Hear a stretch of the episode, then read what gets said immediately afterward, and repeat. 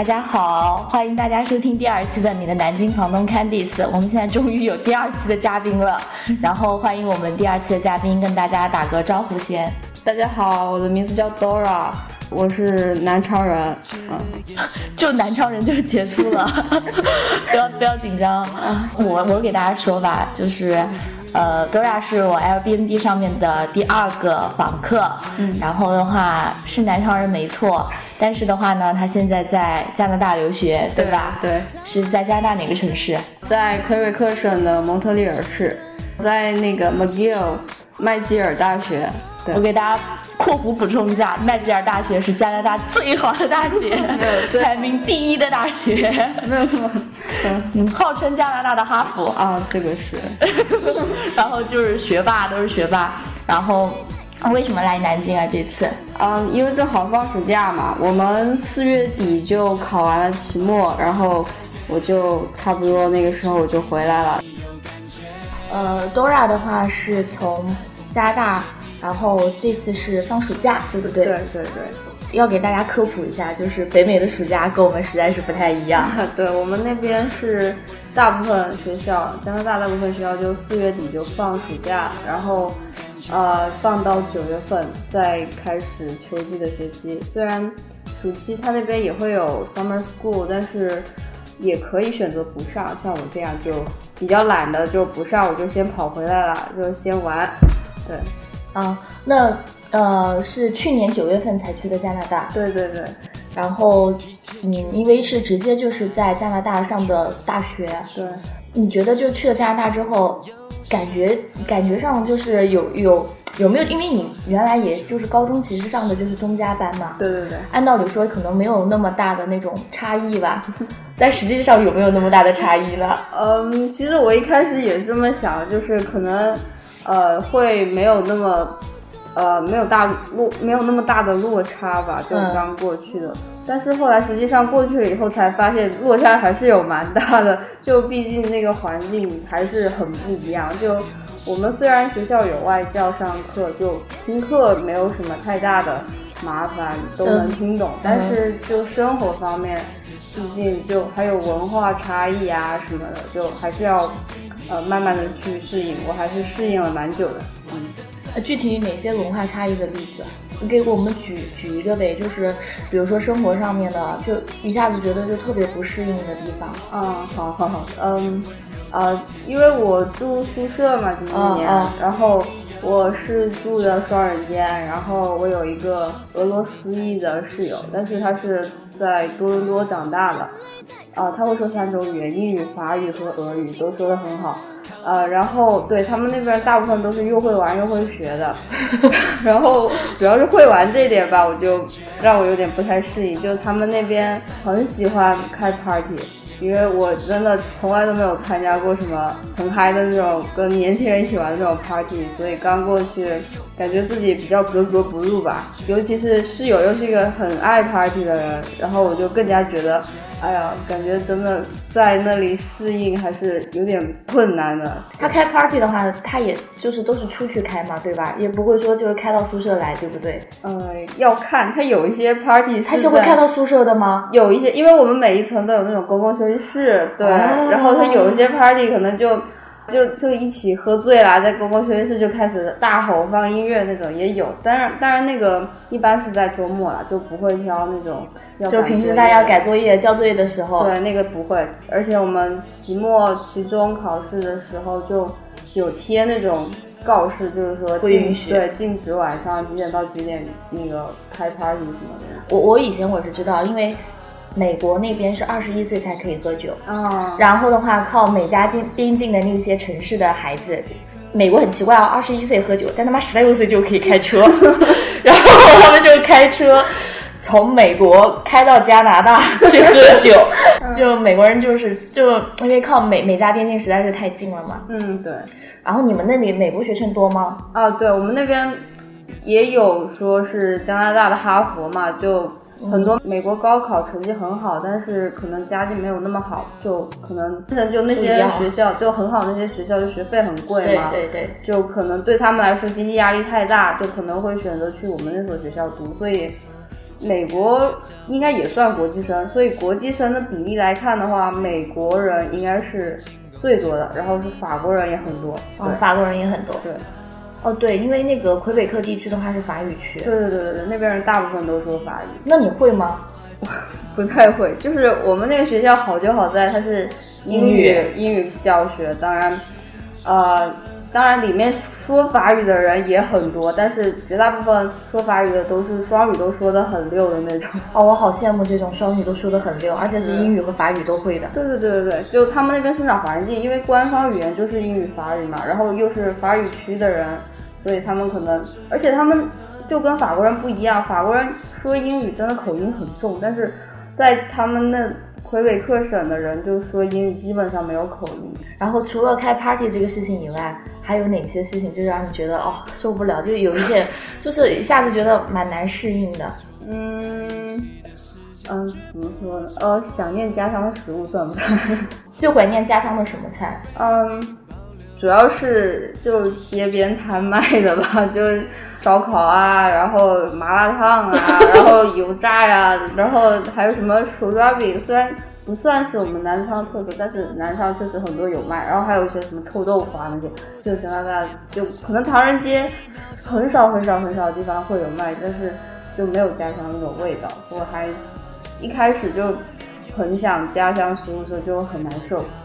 哦，是因为就是中国的胃啊，这个到哪里走都是一样的，就差别真的还蛮大的。对对，这个是比较讨厌的。然后加拿大的生活就是，呃，家村嘛，号称。我的地方是不是叫蒙村的？就还蛮多人就这样说。其实蒙村也应该在加拿大算是第二大还是第三大城市？第二大城市吧，应该。对，反正就已经是很好的一个地方。但是怎么说呢？就。还是没有那么多，呃，没有那么多高楼大厦，其实也不少，跟其他地方比当然不少，但是就跟我们国内一些城市一线城市、二线城市比，还是没有这么没有这么多交通工具，没有这么多高楼大厦，就没有那么挤。嗯，对，因为就是加拿大，因为我三年前的时候就是工作嘛去过，当然走马观花看一看，然后的话就是明显的。就他们的那种建筑，就感觉很像上世纪八十年代左右的样子。然后就是因为他们的城市发展的比我们要早嘛，嗯。然后的话，基本上楼建了之后，其实我去看多伦多有在市中心的时候，楼和楼之间的间距也非常的小啊。然后的话，人家现在也不可能就像我们，因为我们是。八十年代才开始建，人家八十年代才建好了已经，所以就整个感觉是有点感觉不像我们印象当中那种发达城市。对，但是别人我就觉得街道很干净。对对对，这倒是，就真的街上，虽然可能他们那些，呃，也有一些可能素质不是那么好的人，但是。他们街道外观看上去就是比很多地方的那个街道要干净不少。对对对，而且那边也很有礼貌。对对，尤其是加拿大，因为我和我以前最搞笑就是以前很早很早小小时候吧，真的是小时候，那他十几年前吧，就有一阵子上过外教课。然后外教课老师是美国人，但是是美国黑人嘛，嗯，其实美国种族歧视还是蛮严重的，啊，就会有美国的黑人说，到了退休的年纪了之后，退休之后移民到加拿大的，然后因为加拿大的真的就是整个社会氛围啊那种环境都要跟美国其实还是差别很大的，呃，对，还是有差别，对，对，然后很多人就觉得好像美国和加拿大靠得很近，是不是加拿大就跟美国一样？我觉得哦。非常不一样，真的是非常的不一样。然后加拿大有很多东西不会像美国那么的那么的自由吧？我觉得。嗯，我也不太清楚，因为我没去过美国。其实，然后因为我是以前去那个加拿大的时候，导游就有说嘛，说加拿大算是资本主义国家当中的社会主义。啊，然后它的比如说一些很大的一些能源的啊，这些全部都是呃州政府吧，或者省省政府，他们也是有省的，对，都是省省政府他们这边去掌掌握的。嗯，然后的话就跟美国差别蛮大，而且我去的时候，我们全全全程只遇到一次就是不是很友好的事情，就是在高速路上，那个是往哪里去，真的就是往魁北克的路上。然后呢，就是有一个开卡车的司机很奇怪，然后就一直在我们后面就是按喇叭。嗯，但实际上那条路的话，我们我们是正常的速度，啊，然后你就正常去超车好了。然后他超车过去之后的话，还就是有不好的手势，知道吗？我们一共大概这个团大概只有十个人左右吧，然后觉得哦，还是遇到这样的事情了。但是后来我们就是，其实我们是去看一个很小的景点，也是一个教堂，嗯，结果到了停车场的时候。一个那个就是停车场的那个收费的那个大妈，就是是就本地人嘛，嗯，哦，然后就在那边说，哦，刚刚那样的那个司机那个行为太危险，然后说。不是经常发生这种事情的，然后就很可爱，然后大妈很可爱，然后大妈就想说，哦，你不要到这里来，你停在这里是要收费的，因为教堂是不收费。说你到后面绕绕绕绕绕到什么地方，然后那个地方停车是不要钱的。对对对，他们那里人真的对，然后就超好啊！你想想看，他他就是是停车场这里收费的人，但他也没有说。你就是要停在这里，然后他收钱，他还告诉你哪个地方是不要收钱的。这人非常的，就真的很好。然后我们立刻对加拿大的整个印象，哇，又好过来了。然后真的就是那边的，包括在渥太华什么的，当然会有一些，会有很多玩笑是关于中国人的啊，有，反正就我那次去了加拿大，然后就是他们街头有那种街头艺人的表演，嗯。那个地方的话，就是有很多外国的游客嘛，嗯，然后那个艺人就是请了各个国家的人过来，嗯，也有亚洲的面孔，他忘了是中国人哪里，但你讲到中国的时候，就会开中国制造的玩笑，哦，就是中国制造真的在海外是一个 bad quality 的一个代名词，然后根本不是我们想的那样，然后当时也就觉得笑一笑，然后觉得好啦，就是幽默一点，就因为美美国和加拿大人还是还是蛮爱开玩笑的，对对对，然后如果。不能够就是太他把他们太当真的话，就会觉得受不了。对他们就包括他们加拿大，就我们那个学校美国人很多嘛，然后就因为美国跟加拿大它感恩节的假期是错开的，所以美国它感恩节的时候就一堆美国人就走了，然后课堂就会空一片。然后我们教授就加拿大教授，他就会在那里开美国人的玩笑，这样子也会有的。对对对，其实美国人也也蛮好玩的，然后加拿大人也蛮好玩的。然后反正除了除了这个以外，party，然后吃，还有什么东西让你觉得嗯不适应的？不太适应嘛？啊，怎么说也不能说不太适应吧，就其他的变化可以吗？就这样说，就感觉因为那边的。怎么说厕所厕所吧，就厕所的条件就很好，那边厕所条件真的特别好。就我反而是回来以后不太适应，就因为那边所有的厕所真的不管是大的还是小的，不管是高档的还是低档的，基本配备都有洗手液、烘干机或者擦手的那个纸，嗯，然后每个那个隔间都会有卫生纸，所以你在上上厕所。从来不需要自己对，然后等到你回国的时候，突然上完厕所发现要命了，没有纸，你也没有带纸，这个就很很那个。是的，是会有，因为我我那个时候就是加拿大，我就给我感觉北美，你可能是体型的原因吧，就他们的厕所都很，就是空间很大啊，对，每个那个隔间的空间都很大，嗯，很干净是肯定的，对对对，很干净。然后反正就是这个卫生上面讲，就我们真的人多吧。可能我们也不要嘲笑印度人，我不知道加拿大加拿大那边印度人多不多？呃，挺多的，尤其是他们就是数学还有物理那方面。就我们上个学期的。教授是印度的，数学教授是印度的，然后上上个学期数学的。助教是印度的，就印度人还挺厉害的。嗯，印度人在北美都很厉害，嗯，在美国也是很厉害，就。每年 H1B 抽签的时候，就是中国人各种骂印度人啊，但是就没有办法。嗯，这个是题外的话。然后还有什么就是，就回国就类似于这样厕所上不适应的事情。还有什么？就可能到处人都挺多的吧。哦，对对，就已经是呃，就算人少了的地方，但是就因为我可能刚从那边过来。就还是会觉得哇，好挤，好好，呃，你会不会就是回到国内国内的话，去挤个地铁、坐个公交车都不适应？对对，会有。就一开始前面一一两个礼拜是，就是还是要慢慢适应，就有个心理落差的。就刚回国来的时候会有一点，就在那边毕竟也待了有八个月了，就可能稍微还是有一点不习惯。嗯，不过。对我应该会就慢慢慢慢会习惯，慢慢会习惯，慢慢会。然后还有很多就是不排队，中国人不爱排队这个事情，也不能说不排队，当然有排队的人，但也会有插队的人，而且插队基本上后面人基本上就是你插就插了，就是没有办法说什么，对，就不会有人站出来阻止。如果在国外，就反正美国一定是这样，你要是插个队，后面的人应该会把你骂，对对对，就是各种骂你的话就开始来了，就是你插队那个人压力会很大。但国内好像就是因为插队那些人，什么老大妈啊，就是嗯，你好像也不想跟他吵架，对对对，然后觉得好吧，你插就插了吧，就也没有办法，所以说就是没那么有。有有有秩序吧，应该是，是回国之后的话，应该是有一些就是觉得，你就讲的嘛，中国感觉发展太快了。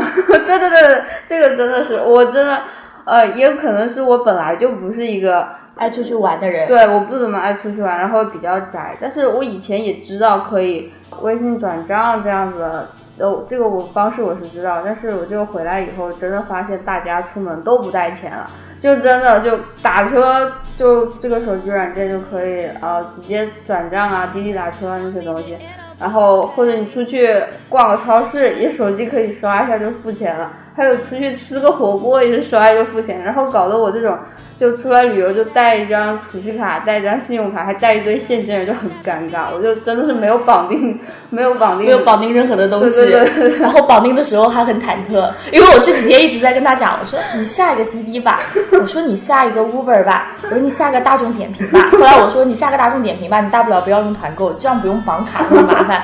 但大众点评上面确实会有告诉你吃饭的地方怎么走啊，大概在哪里会比较方。方便一些，哦，然后哦，确实，这个可能就回国之后反而有不适应的地方，对，因为国内这块儿就发展的非常非常快，对真的，就真的方便很多，确实，对，就可能几年前的话就是大家差不多，但是现在就是因为我现在工作在家，就有时候吃饭就直接叫外卖就可以，不用出门，对，然后什么都很方便，然后从大概每天早上就早餐叫不了吧，可能某些早餐都能叫。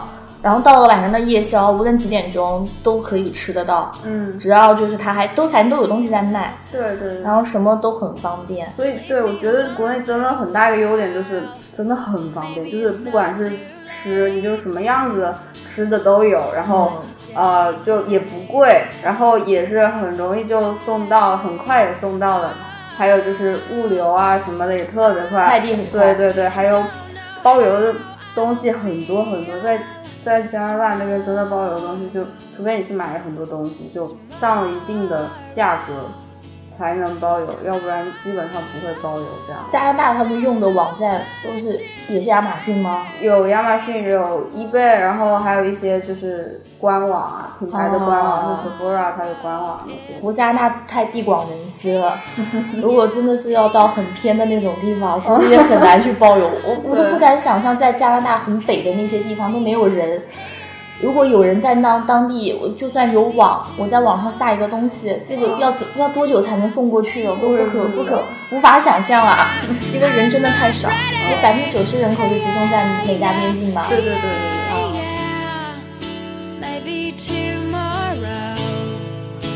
啊，除了这些以外，你觉得就是加拿大的学业，啊，觉得压力大吗？哦，这个，因为很多人对留学生就是。有就是不怎么了解的，就以为啊，留学生活就是开开 party 啊，买买名牌啊，然后就呃就朋友圈里面可以去晒一晒啊。对，其实殊不知留学生活一点都不好过。对啊，就当然你们那样想的人也会有一些吧，就当然。可能我觉得大部分还是就是真的是努力想去好好读书，想好好拿一个学历，多锻炼锻炼自己的人，在那边留学，这这种人是比较多，至少在我们学校这种人是比较多的。可能是你们就是本身课业要求也高吧？嗯，大概是吧。就那边一流的大学都是容易进难出这种这种情况，然后呃就。也没有那么多课余的时间出去，呃，当然也不是说没有那么多课余时间，就是你周末你做完作业，你周末大家可以去 party，但是一般就工作日的时候，你要不然就是赶赶 due，啊，写写那个 report 之类的，然后或者预习一下，或者教授上课讲很快，所以你自己也得花功夫去自己再复习一下今天讲的内容，这些当然都是要花精力，所以。而且课程其实也挺难的，我们还是有一些难处的。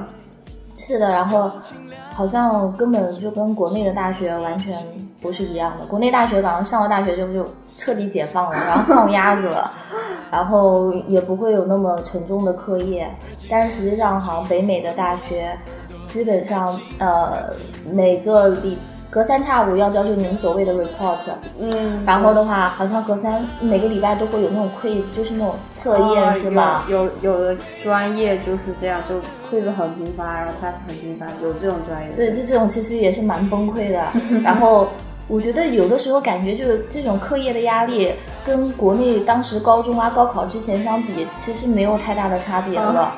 而且你是要用一个就是英语环境去学习，或不是自己母语去学习。对，这个也有难度。然后的话，你的同学其实很多都是英语自己是自己的母语的。嗯，其实竞争压力是非常大的。是是是，当然他们那边呃怎么说呢？就因为呃。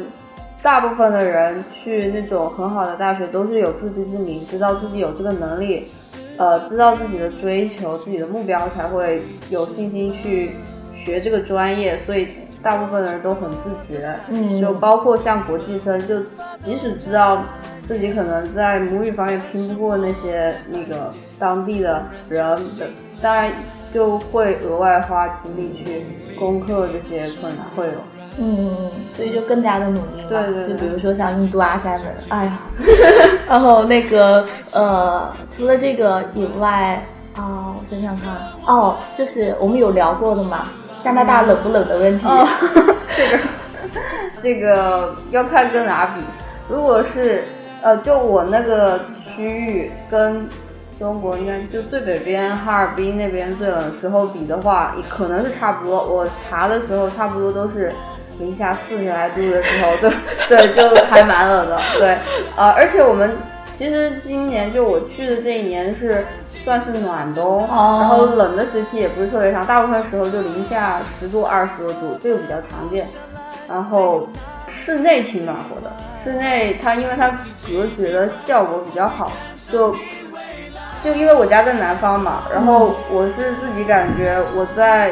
就是在南方过冬的时候都没有在那个加拿大过冬的时候冷，就是在室内的时候，对，因为南方又不供暖，对对，然后的话还是湿冷湿冷，对，然后开空调其实是就是又觉得很干，然后人也不会很舒服，对对对。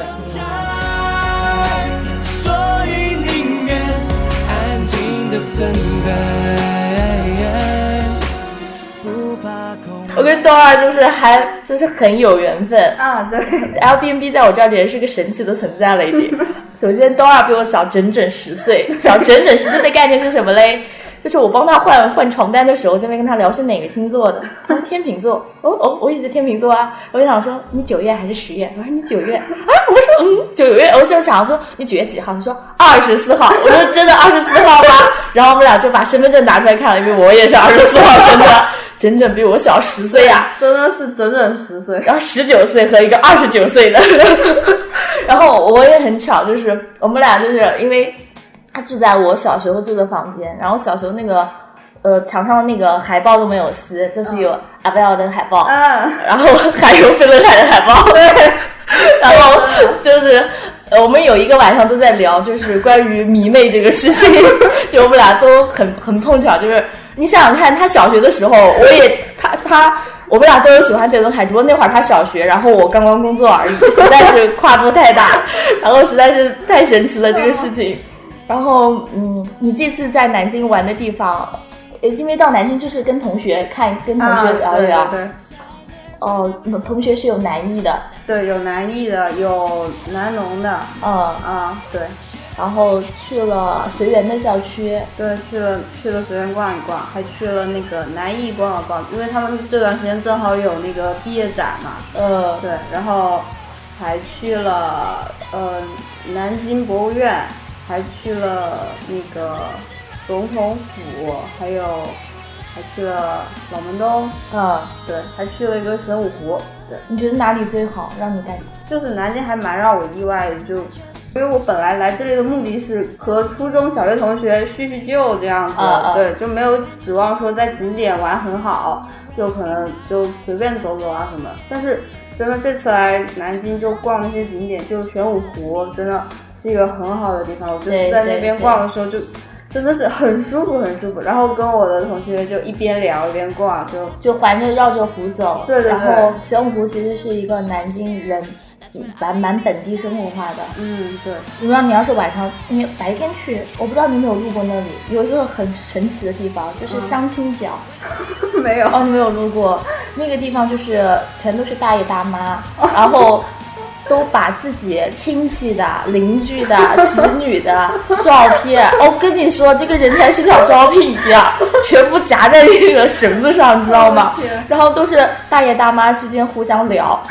哦，真的是我，我有一次印象很深刻，我跟我朋友两个人就走到那里，我们就抱着好玩的心情进去看一看。嗯。结果就有大爷大妈上下打量我，问你你你多大年纪啊？什么的。我到时候想说，我的妈呀，我我我只是来进来看一看。然后真的很神奇。这这个蛮蛮特别的一个现象，哦，那我下次可能有机会，我我可以去参观一下。对，但是你进去之后，人家讲说，小姑娘你未成年。嗯，然后到了晚上的时候，有很多人会就是环湖跑啊，嗯，然后的话会有呃玩那种滑轮的，嗯，然后还有一个地方，哎，也是有另外一个角落，也不叫角落，也是一群大爷大妈，他们自发组织的那种。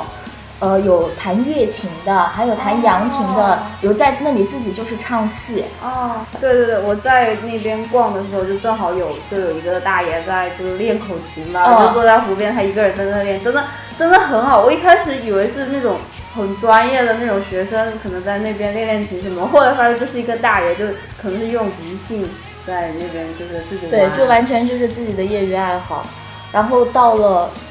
八七月吧，哦七月，因为那边会有荷花哦，荷花再一开的话，就会也会很很漂亮。嗯嗯。然后最主要的是，就是它不收费嘛，不收费。然后很多人都会去，然后连着整个玄武湖，它还把周边的都打通了，然后比原来也更好了。嗯。除了玄武湖以外，还有哪里？呃，还有呃，我印象比较深，就今天去那个南京博物院，真的是一个真的是一个特别特别好的地方。也是免费的，对，然后真的就那里面的藏物啊，还有解说呀，真的都特别棒，就受益匪浅的感觉。就真的我本来就是一个对历史不怎么感兴趣的一个人，就也是神经也比较大条，就也不怎么对文艺方面感兴趣。然后今天就去逛了一圈，觉得。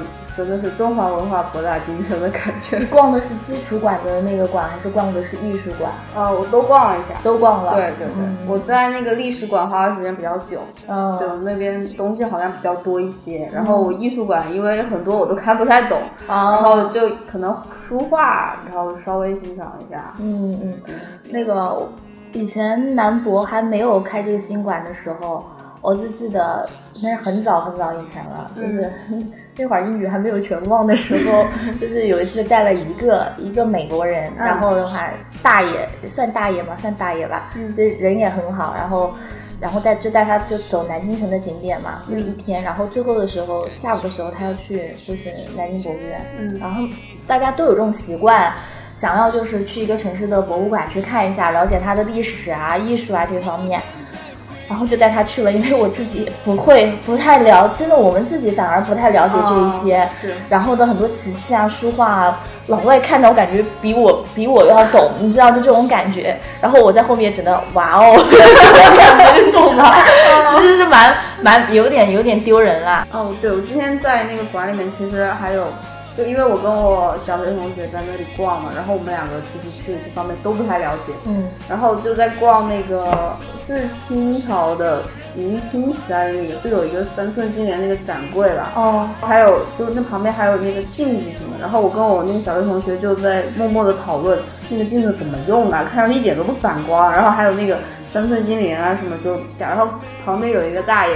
热心的大爷听到就开始跟我们讲那个镜子怎么用，虽然我还是没有太清楚，但是就是真的，他就很细心的跟我们讲，大概就是把那个镜子打磨的特别特别平，然后把它翻过来，然后就大概可以看到那个样子，大概是这个意思。然后还有三寸金莲，他跟我讲，他小时候看见他奶奶的脚就是真的是那么小一个，然后给奶奶洗脚的时候就发现他的就脚趾骨全部都变形，然后。就对，就是还蛮铭心刻骨的那种感觉。然后就跟我们说，他那个时候他奶奶走路就是那样走不稳，然后摇摇晃晃，摇摇晃晃。然后那个时候的女人就真的是要把脚裹得很小很小才行，就才嫁得出去。对对对，就如果是就不是三寸，就算是四寸，都没有人要这样子。就那个时候真的这种。歧视啊，对于男女不平等，对，真的是很严重。所以那个大爷就说：“你们现在生活在这个年代，真的很幸福。”对，就要珍惜好现在的这种生，这种幸福。对，嗯嗯嗯。啊，然后。吃的话，后来鸭血粉丝吃到了吗？还是没有吗？没有。哎呀天哪，帮不了你了，因为现在这个时间的话，已经都关门了。没关系，没关系。我上次你你可以去南站吃，明天早上的时候你可以去南站吃。南站是有鸭血粉丝的，就是回味，就那个连锁的啊。他在南站有，你可以早点去。对对对，正好我中午那个在火车上对对，你可以早点去，因为你十点钟火车，他那儿应该已经开门了。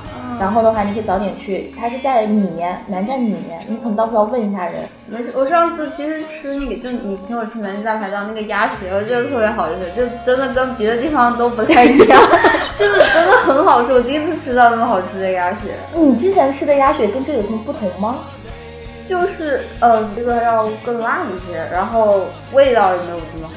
是有那种腥的味道吗？就是，但是这个没有，是吗？因为我们我记得我家里弄那些鸡血、鸭血、猪血，就直接把那个血放锅里熬，就熬成块块，就直接那样吃。感觉这边的鸭血就可能多一些工序还是怎样，反正更嫩还是怎样？对，反正就口感更好，我也说不太清楚。好吧，好吧，反正南京人吃鸭这个事情，有的时候会开玩笑，就是说，嗯。呃，鸭子飞过南京城的上空都飞不过去了，被 吃掉了。然后鸭血也是，嗯，在南京城的一些特色。嗯。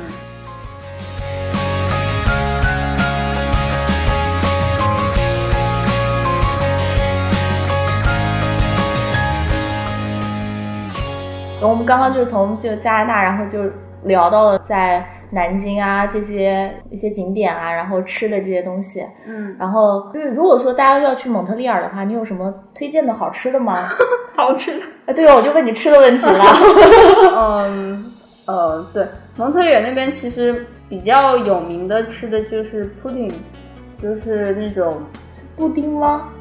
我一开始我一开始也以为是布丁，但是是是那种，就是它是用薯条，呃，还有奶酪，呃，就它那个奶酪是固体的，哦，然后那个薯条就是现炸的薯条那种，然后就这两个可能装碗里或者盘子里，然后在上面再浇一层那种很热很烫的肉汁，哦，对，一开始我听我我在出国之前听我那个外教老师说。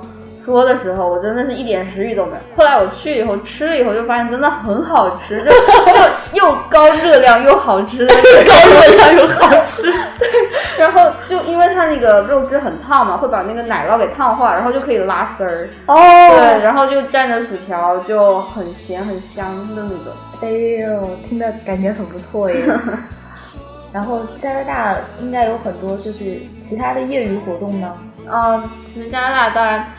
大家可能对加拿大的运动很很有印象的就是冰球，对，那边的人真的很喜欢很喜欢看冰球。我就觉得是因为加拿大太冷了，就是 别人都是踢足球或打橄榄球，就加拿大就是跟他的这个自然的地理条件有关系，就是冰球。呃，也有可能啊，就是当然，确实可能有一部分原因是因为这个气候的限制，可能就冰球比较好。那个，我我就在想，我我可能就是这种刻板印象，我在想是不是大部分加拿大人都会滑冰或滑雪？我不太清楚啊，应该，呃，应该滑雪还蛮多人吧，因为感觉他们那边人确实很喜欢滑冰滑雪，之类的，对，应该算是他们真的很，他他们那边冬天就。很多湖啊就结冰了嘛，就会改造成那个溜冰场，因为零下二三十度绰绰有余，就完全不用担心那个冰面会裂掉啊什么的。哎，我一直有个问题想问，嗯，美国东海那边，他们也会出现暴风雪了，你知道？一暴风雪他们就很开心，就停课，知道吗？嗯，我不知道加拿大这种就是冬天一直都是这么冷的地方，它它也会停课吗？还是说就不会？反正它都一一直都这么冷，都已经适应了，都。一切都就是见怪不怪了这种的，对他不会停课，至少至少我们那个城市他是不会的，当然就无论雪下到多大都不会停课。啊，我不太清楚他们那个什么多少毫米那个我不太会算，但是就是你出去以后吧，就那个雪能到你的小腿哦，或者膝盖那儿。当然，那是被铲雪之前，他们那边铲雪车还蛮积极的，就就只要下了就很快就去铲。对对对，当然这也可能是一个不停课的原因了，就路上什么雪都没有，停什么课呀？就大家照样去上课，对。哦，是的，就美国的小伙伴们，美东那边我有时会看到他们那种啊。暴风雪来了，哦耶！停课，停课，就停课。加 拿大就完全不会。然后反正我自己很喜欢加拿大，嗯，所以如果以后有机会的话，就一定要去加拿大。就是还蛮好的，但是留学签证真的是不那么好办的。我也知道，就留学签证没有那么好办，但加拿大真的很好。然后也很推荐大家以后如果有机会的话，可以去加拿大，就加拿大的枫叶真的很好看。这个确实是，也是给我当年印象很深刻的一件事情，而且十一的时候也并不并不冷，对，十一没有那么冷，就可能就快十一月份了的话，就可能差不多要开始下雪了。嗯。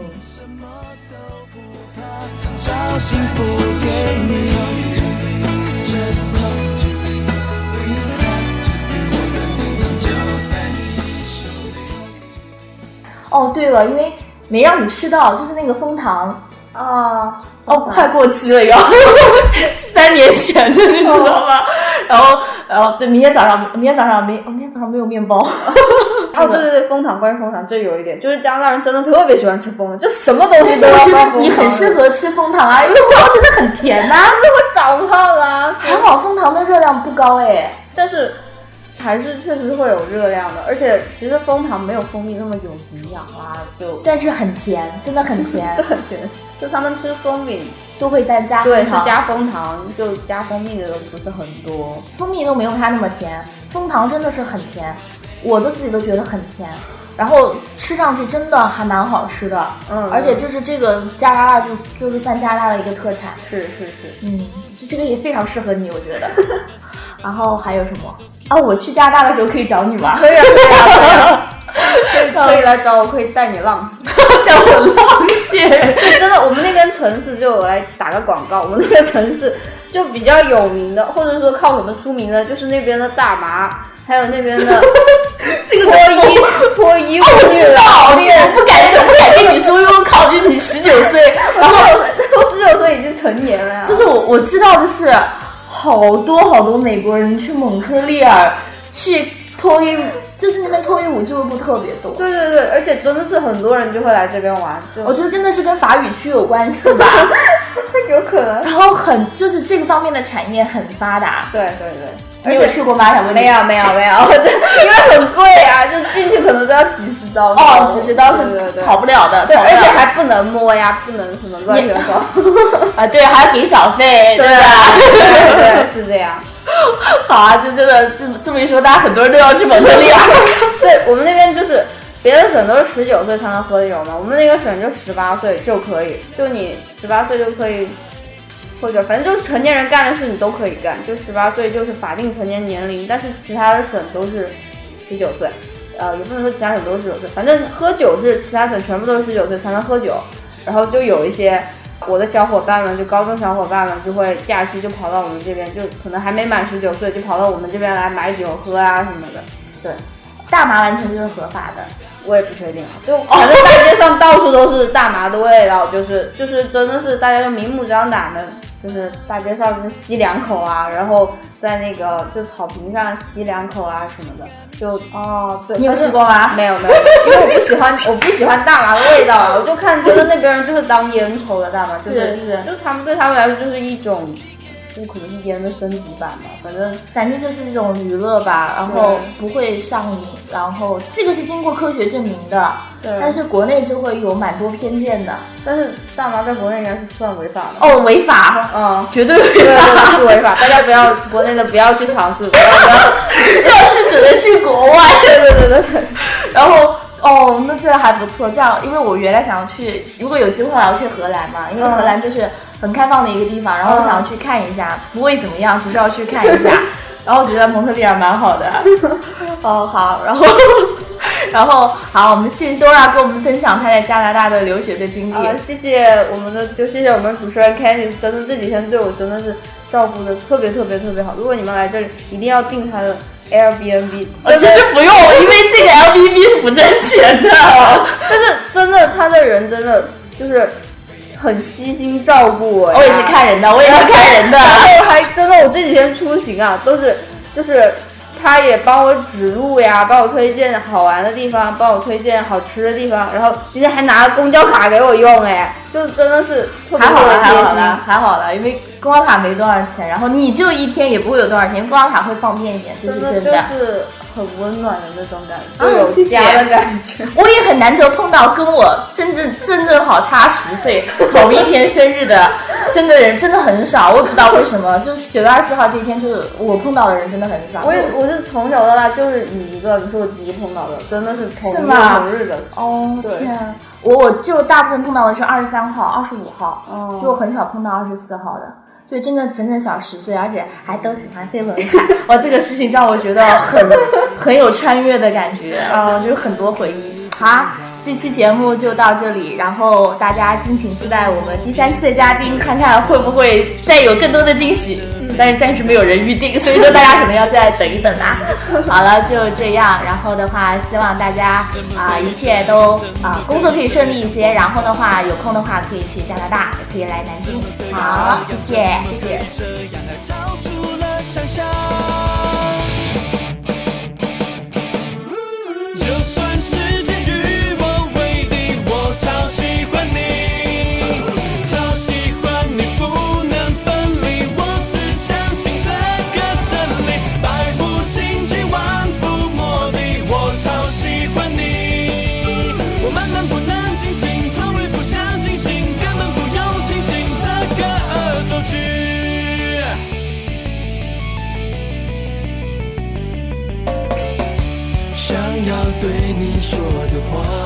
身体一替我表达，一旦爱了不能作假。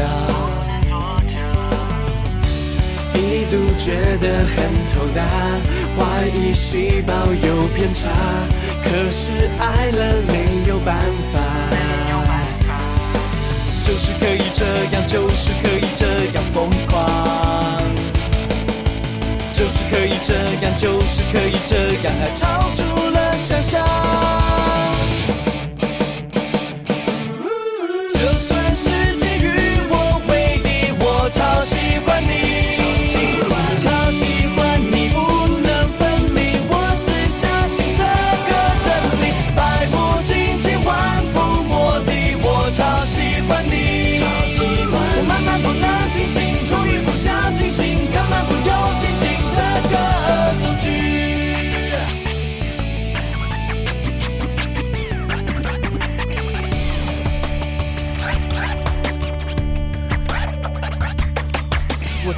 你是我放在心里好久的秘密，我不敢告诉你，甚至没有勇气说服我自己。我问问上帝，要怎么突破我们之间距离？